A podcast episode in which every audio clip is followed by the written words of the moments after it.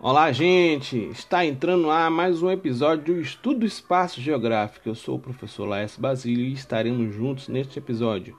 E o assunto que iremos discutir hoje é sobre as paisagens do campo e da cidade. Venha comigo!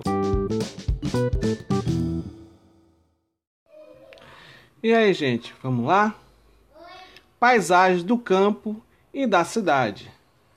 A maioria dos elementos que caracterizam as paisagens nas cidades foi construída pela ação humana, como viadutos, avenidas, ruas, edifícios, casas, praças e entre outros elementos artificiais.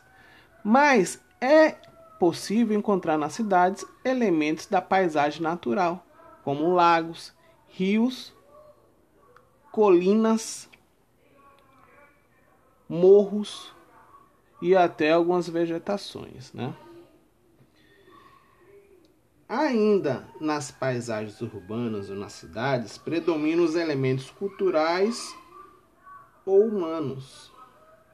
A poluição sonora, visual e atmosférica é bem maior do que no campo. E é nela que se consome grande parte dos alimentos produzidos no campo ou na paisagem rural. Ela fornece também máquinas, adubos e fertilizantes para a produção agrícola e desenvolve atividades nos setores secundários, que são as indústrias, e terciários, serviços e comércio. Já na paisagem do campo ou paisagem rural, também ocorre a intervenção humana, como a criação de animais e o cultivo de alimentos, mas também são encontrados elementos naturais, como matas, rios, lagos, morros, colinas, serras e muitas outras. As paisagens do campo, ou paisagens rurais, ou até mesmo paisagens do campo, são espaços usados pelos seres humanos para, sobretudo, desenvolver atividades do setor primário de produção, como agricultura, pecuária e extrativismo. Observamos que a poluição sonora, visual e atmosférica é bem menor. Imagine aí um, um lugar bem tranquilo. A paisagem rural é resultado da transformação da paisagem natural pelo ser humano. O espaço rural diz respeito ao campo e todas as áreas onde não há cidades e nem vilas.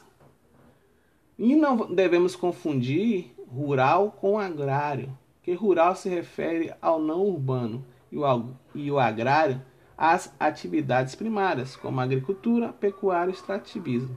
Neste espaço, não são realizadas apenas atividades agrárias. Nas últimas décadas, vem-se diversificando as atividades, como os hotéis fazendas, turismo rural e ecológico, clínicas de repouso e entre outras. E é isso, gente.